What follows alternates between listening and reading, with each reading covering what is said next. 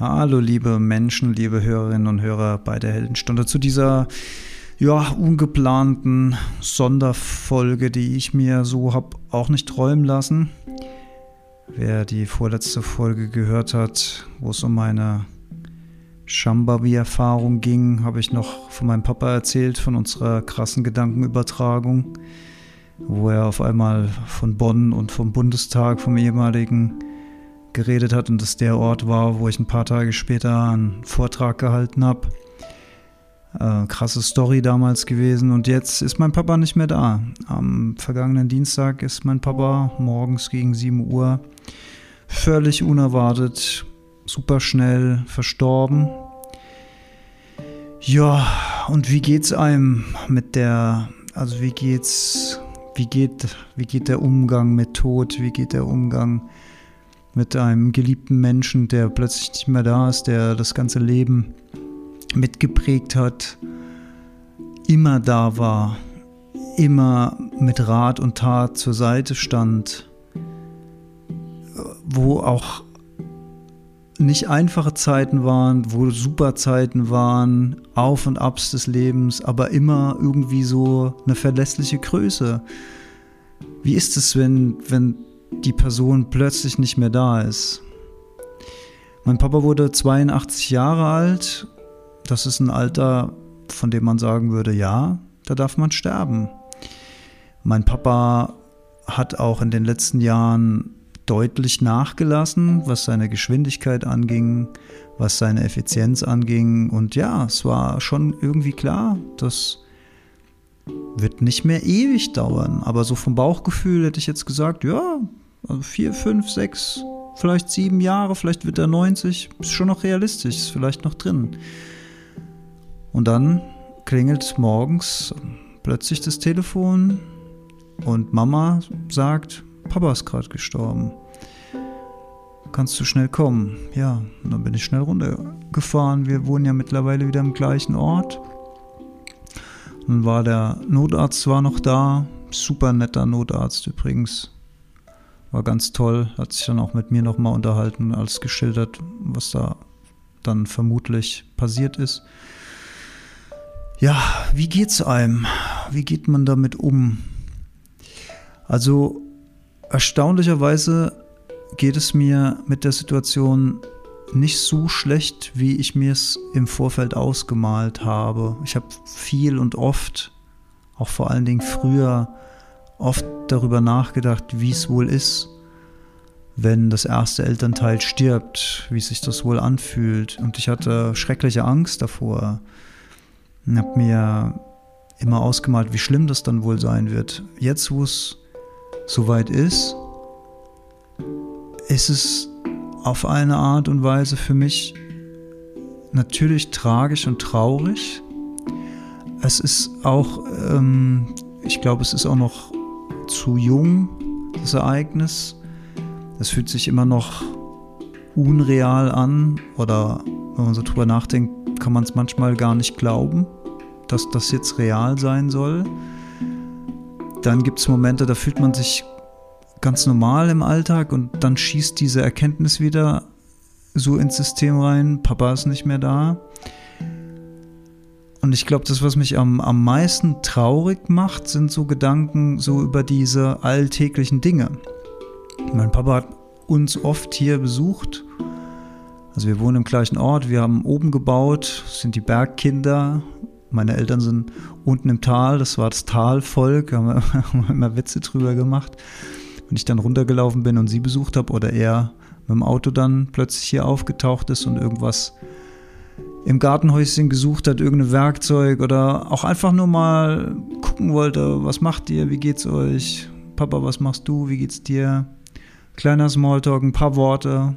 Papa war kein Mensch von großen Worten. Ne, das war immer so ein paar Minuten. Kurzer Austausch. Meistens hat er mir erzählt, was er an dem Tag noch alles vorhat zu machen. Baumarkt, dieses und jenes kaufen, da und da hinfahren, Kompostwerk, Gras wegfahren, hast du Gras da, was weg muss, nehme ich dir mit.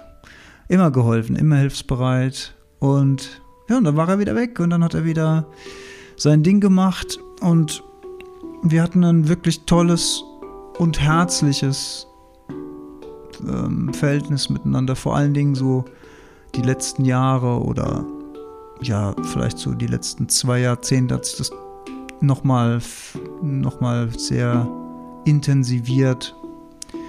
Und ich habe das auch gespürt, wenn ich äh, zu Besuch unten war und er kam dann die Kellertreppe hoch, weil er unten im Keller irgendwas gewerkelt hat und hat mich dann da sitzen sehen oder ach Bub, schön, dass du da bist. Dann haben wir uns umarmt. Es war immer sehr herzlich. Also es war eine war so eine echte Freude bei ihm, mich zu sehen und es war für mich immer auch total schön, dieses Gefühl des Willkommenseins und das Gefühl der Freude. Bei meiner Mutter natürlich genauso. Ja, es ist so eine Mischung aus Traurigkeit auf der einen Seite, Dankbarkeit auf der anderen Seite, weil er so lange da war, Dankbarkeit auch in dem Fall jetzt für die Umstände des Todes. Es ging super schnell, er musste nicht leiden. Ihm und auch uns als Familie ist es erspart geblieben, dass irgendeine schlimme Krankheit aufkam, die ihn dann über längere Zeit ausgezehrt hätte oder für die er vielleicht sogar hätte ins Krankenhaus kommen müssen. Das war immer sein Albtraum und natürlich auch keine schöne Vorstellung für uns. Er ist einfach zu Hause gestorben. Er hat so einen Satz, er hat immer einen Witz gemacht, er hat immer gesagt, am liebsten würde ich abends ins Bett gehen und morgens tot aufstehen. Es war immer ein Scherz, den er gemacht hat. Und genau, genau das ist einfach passiert. Er hat die Nacht noch durchgeschlafen und morgens kurz aufgestanden und dann war er tot. Und äh, irgendwie war das so eine, scheinbar so eine selbsterfüllende Prophezeiung, die irgendwie im Scherz war, aber das hat er sein Leben lang gesagt und genauso ist er gestorben, zu Hause gestorben. Mama war bei ihm. Und wir haben als Familie irgendwie auch den ganzen Tag noch mit ihm verbracht. Wir haben viel Zeit mit viel Zeit uns gelassen zum Abschied nehmen, waren zusammen, haben gelacht, haben geweint, haben Erinnerungen ausgetauscht, waren immer wieder bei ihm. Abends ist er dann erst abgeholt worden. Ja, so ist es. Das ist das Leben und das ist der Tod. Und vielleicht geht es mir auch gerade so eigentlich ganz okay mit dem Ganzen, weil ich mich auch schon zu Lebzeiten viel mit dem Thema Tod auseinandersetze. Einmal aus Interesse, auch als Teil des Lebens, als Teil der spirituellen Reise, gehört der Tod natürlich auch dazu.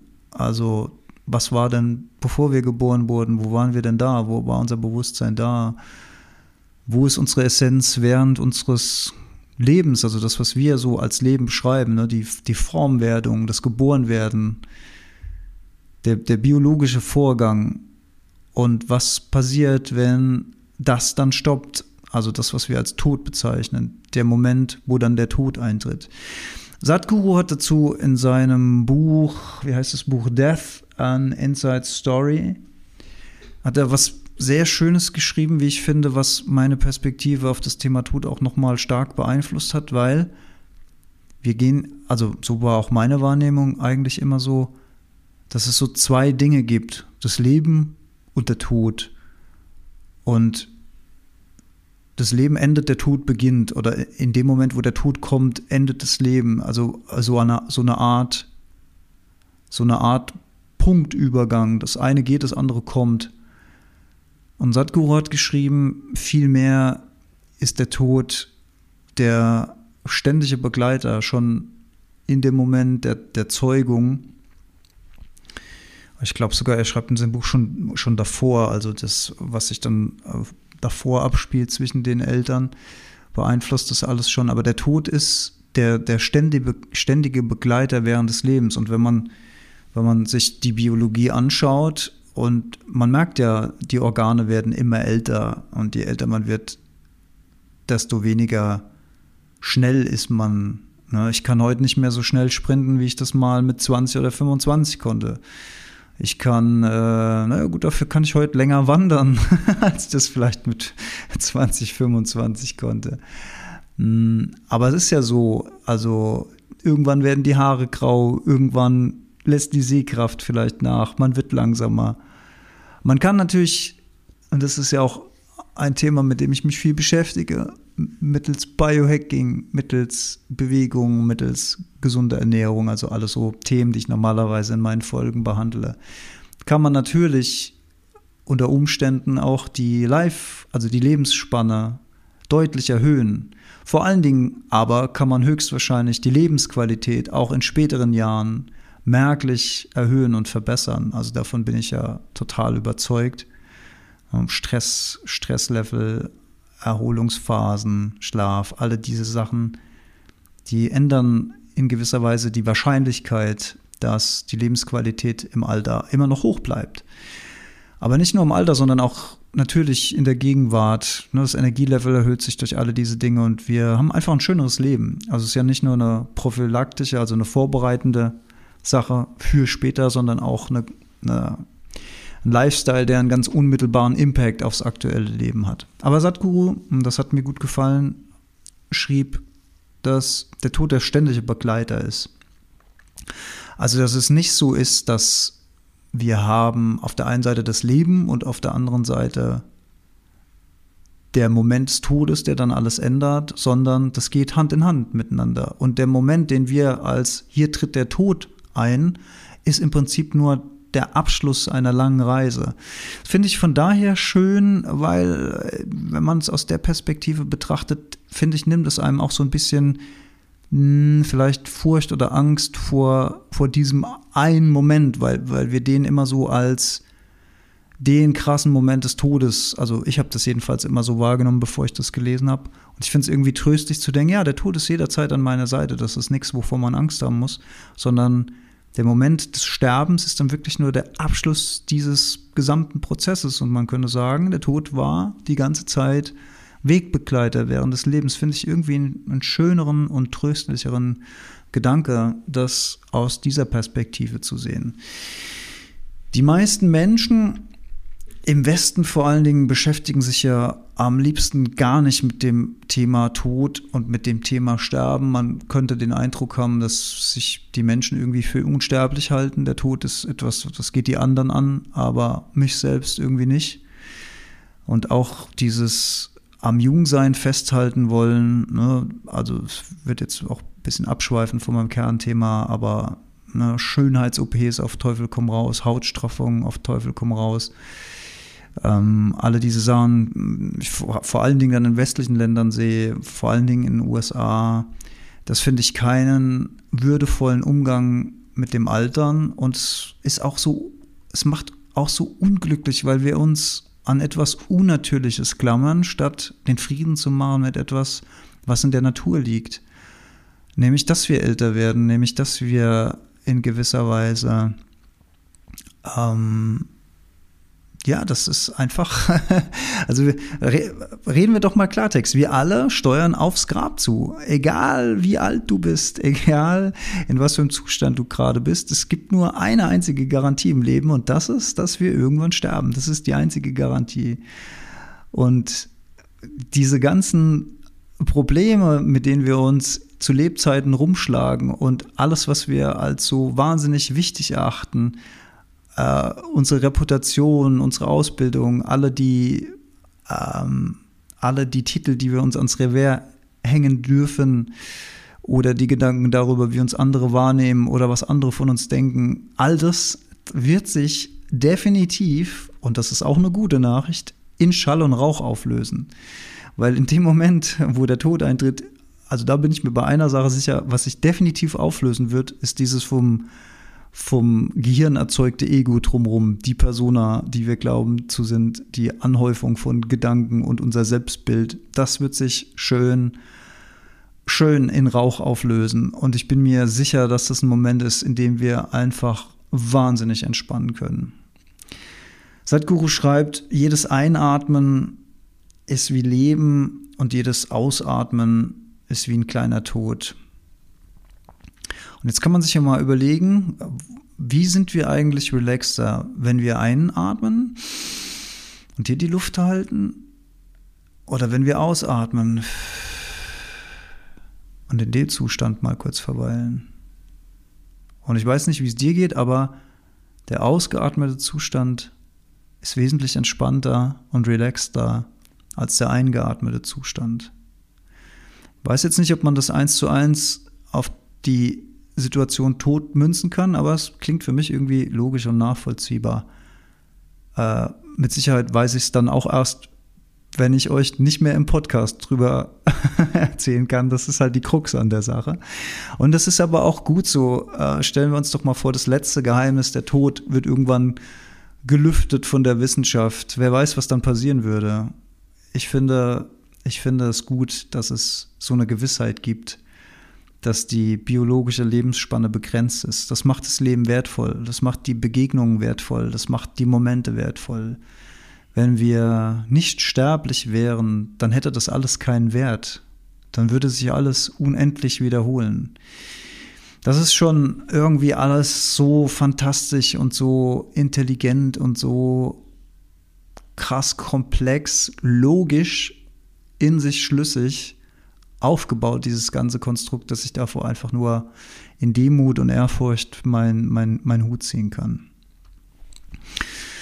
Ja, ich, also klar habe ich schon ähm, Familienmitglieder verloren. Ne? Meine Großeltern sind beide schon lange tot, auf, auf beiden Elternseiten. Meinen einen Opa habe ich nie kennengelernt.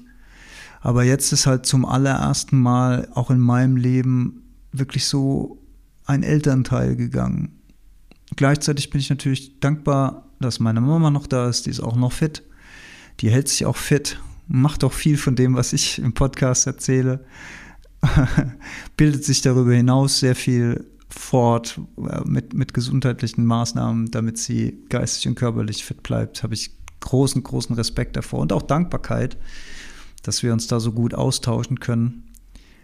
Und ja, aber das ist jetzt ja zum ersten Mal diese Erfahrung und ja, der, der, der einzige, also das, das Unfassbare ist halt, dass diese alltäglichen Dinge, also nichts Hochtrabendes, aber diese alltäglichen Dinge wie Papa taucht hier mal auf oder Papa ist unten, wenn ich meine Eltern besuchen gehe, kommt hoch, begrüßt mich oder Papa sagt, Bub, was hast du denn vor heute? Na, dass diese Sachen, diese Selbstverständlichkeiten im Alltag, dass die einfach nicht mehr gehen, dass man nicht mehr fragen kann, Papa, was hältst du da davon? Oder Papa, wie würdest du, wir wollen das und das bauen, wie würdest du das machen? Was würdest du da für ein Material nehmen? Ne, Im Gegensatz zu mir ist mein Papa ein begnadeter Handwerker, kennt sich mit ganz vielen Sachen aus ähm, und da habe ich die Verantwortung auch immer in seinen Händen gelassen. Ich habe mich damit nie beschäftigt, weil ich ja wusste, ja, Papa kann das. Jetzt habe ich zum Glück mittlerweile einen Neffe, der sehr begabt ist in all diesen Dingen der seinen alten Onkel dann hoffentlich auch unterstützen kann in Zukunft. Denn ich, ich habe schon zu meiner Schwester gesagt, ja, äh, ich kann dir einen schönen philosophischen Vortrag halten, wenn du willst, während der Arbeit am Haus. Aber musst mir immer genau sagen, was ich machen muss, weil ich hab, äh, weiß von selbst leider nicht, wie dieses und jenes geht. Aber dafür gibt es andere in unserer Familie, die Gott sei Dank da sehr talentiert sind. Generell äh, bittersüß war die Erfahrung des Familienzusammenhalts auch an diesem Tag wieder. Wir waren, wie gesagt, alle zusammen. Und das ist ein schönes Gefühl, wenn man auch, natürlich hat jeder von uns seine Ecken und Kanten, jeder von uns hat seine Probleme, seine Sorgen, seine Nöten, seine guten und seine äh, weniger guten Seiten. Aber trotzdem funktionieren wir als Gemeinschaft zusammen. Und trotzdem, und das ist ein tröstender Gedanke, so ein Familienkonstrukt. Ich habe eine wahnsinnig schöne E-Mail bekommen von einem engen Freund von mir, der Entscheidungskind ist, der jetzt mitbekommen hat, dass mein Papa gestorben ist und der gesagt hat, oder mir jetzt in dem Zusammenhang geschrieben hat, dass er, er war ein paar Mal äh, bei uns, äh, auch als ich noch, also viele, viele Jahre schon her, auch als ich ähm, noch zu Hause gewohnt habe und hat gesagt, dass er das als Scheidungskind immer als total schön empfunden hat, wie unsere Familie zusammen agiert.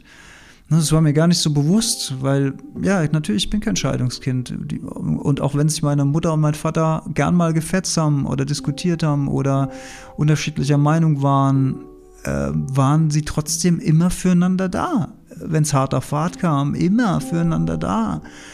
Und auch immer für mich da als Sohn oder für meine Schwester oder für alle anderen Familienmitglieder. Man konnte sich einfach aufeinander verlassen. Und das ist ein ähm, schönes Gefühl. Und auch schön, Papa und ich, wir haben in den letzten Jahren uns einfach unsere gegenseitige Wertschätzung gezeigt. Wir haben uns umarmt, wir haben miteinander, wie gesagt, ich habe es ja gesagt, ne, kein, kein Mann von großen Worten, aber in diesen kurzen Augenblicken, und wie geht's dir?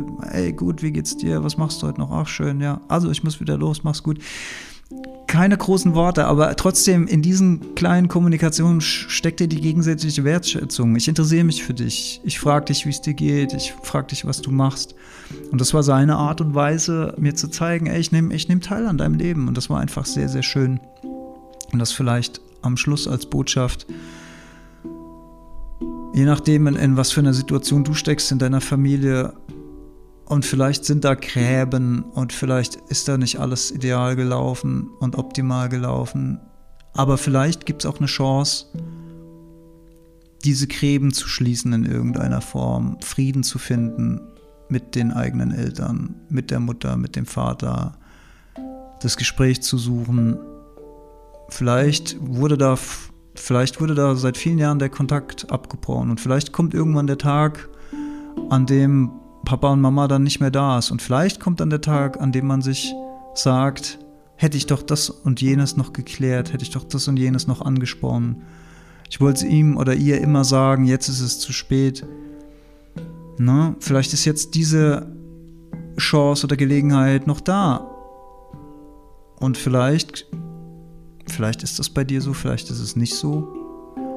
Aber das würde ich vielleicht mit auf, als Rat auf den Weg geben auch um der eigenen Seele willen, um des eigenen Friedens willen in einem drin. Es tut einfach gut, wenn man Frieden geschlossen hat. Das hilft auch beim Loslassen, das hilft auch beim Abschied nehmen, wenn man weiß, da ist Friede.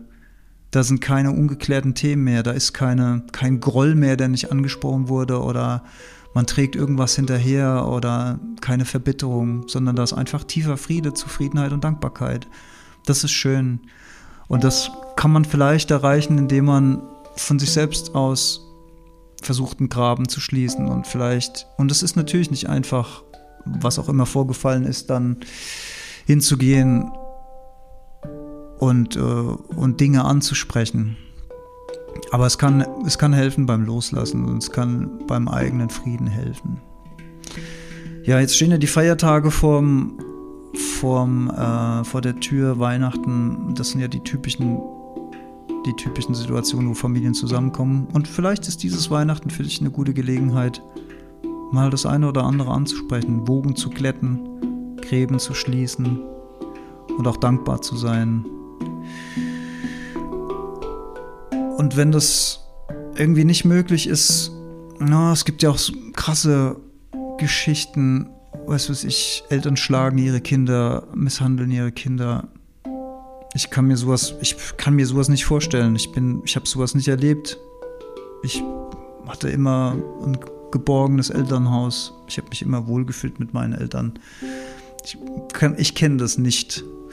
Aber es gibt natürlich solche Sachen und natürlich versteht man dann die Verbitterung und, und die Gräben und, und all das. Aber man man kann und darf sich natürlich auch immer die Frage stellen, was muss Menschen passiert sein im Leben, damit sie so geworden sind? Was für ein Leid müssen Menschen erlebt haben, dass sie sowas ihren Kindern antun? Das hat ja Gründe. Also ich kann mir nicht vorstellen, dass sowas grundlos passiert. Und wenn man, wenn man das dann durchblickt und vielleicht aus einer etwas distanzierteren oder sagen wir mal mit, mit etwas mehr Abstand auf so eine Situation guckt, vielleicht kann einem auch das helfen, dann am Ende vielleicht doch ein Stück auf die Vergebung zuzugehen. Ja, vielleicht gelingt es, vielleicht gelingt es nicht. Ich weiß es nicht, wie, wie, wie, wie krass da Dinge sind, die passiert sind. Aber es sollen ja auch nur Ideen und Anstöße sein. Yes, ihr Lieben. Da, das ist, so sieht es im Moment gerade aus. Ich wollte mir das ein Stück weit von der Seele reden und mit euch teilen. Vielleicht ist der eine oder die andere sogar in einer ähnlichen Situation gerade und findet ein bisschen Trost äh, in den Worten. Das würde mich freuen. Ich wünsche euch eine schöne Vorweihnachtszeit. Ich wünsche euch schöne Adventstage. Ich wünsche euch ein frohes Fest. Vielleicht gibt es noch mal eine Heldenstunde dieses Jahr. Ich weiß nicht, ich lasse mich jetzt ein bisschen treiben. Ich hatte kein, also ich hatte natürlich andere Pläne. Noch ein tolles Interview im, im Gepäck für euch, wo es um Bewegung gehen wird. Wollte ich auf jeden Fall dieses Jahr noch launchen. Aber jetzt, ich, ich gucke jetzt mal, wie es mir geht und wie sich jetzt die nächsten Tage so entwickeln. Und lasst das Leben jetzt einfach mal ein bisschen ziehen und, und seinen Lauf. Und dann schauen wir mal. Ich wünsche euch auf jeden Fall eine schöne Zeit. Fühlt euch alle mal geherzt von der Heldenstunde, von uns. Und ja, dann sage ich einfach mal auf bald und vielen Dank fürs Zuhören.